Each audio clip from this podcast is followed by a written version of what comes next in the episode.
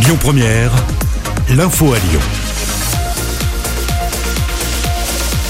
Bonsoir à tous. Dans l'actualité ce mercredi, des concertations vont être lancées dès aujourd'hui pour étendre le confinement à d'autres départements comme le Rhône, l'Aube ou encore la Nièvre. C'est une annonce de Gabriel Attal, le porte-parole du gouvernement en début d'après-midi. Un nouveau conseil de défense sanitaire se tenait à l'Elysée ce matin.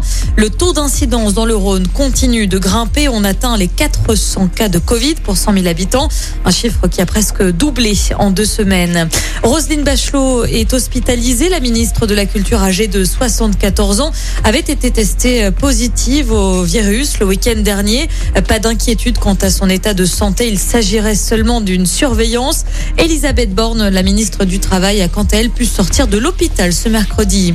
Julie Pomagalski a perdu la vie dans une avalanche en Suisse. La championne de snowboard originaire de l'Isère a été emportée par une plaque de neige. Un guide sauveteur basé à Albertville est également décédé dans cette avalanche.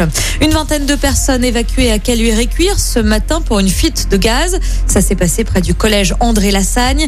Une fuite causée par un engin de chantier. Les pompiers sont également intervenus pour, une autre fuite de gaz. C'était à Vénissieux dans une maison. Retour sur ce geste héroïque. Ça s'est passé hier soir à Villefranche-sur-Saône. Un pompier hors service a sauvé un homme de la noyade alors qu'il était en plein footing. Il a sauté d'un pont dans la Saône. La victime a expliqué avoir voulu mettre fin à ses jours. L'homme de 70 ans a été évacué à l'hôpital en état d'hypothermie.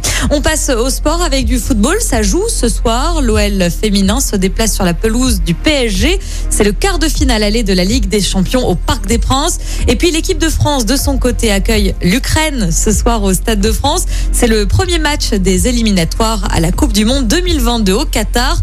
Le coup d'envoi est donné à 20h45. Écoutez votre radio Lyon Première en direct sur l'application Lyon Première, lyonpremière.fr et bien sûr à Lyon sur 90.2 FM et en DAB+. Lyon Première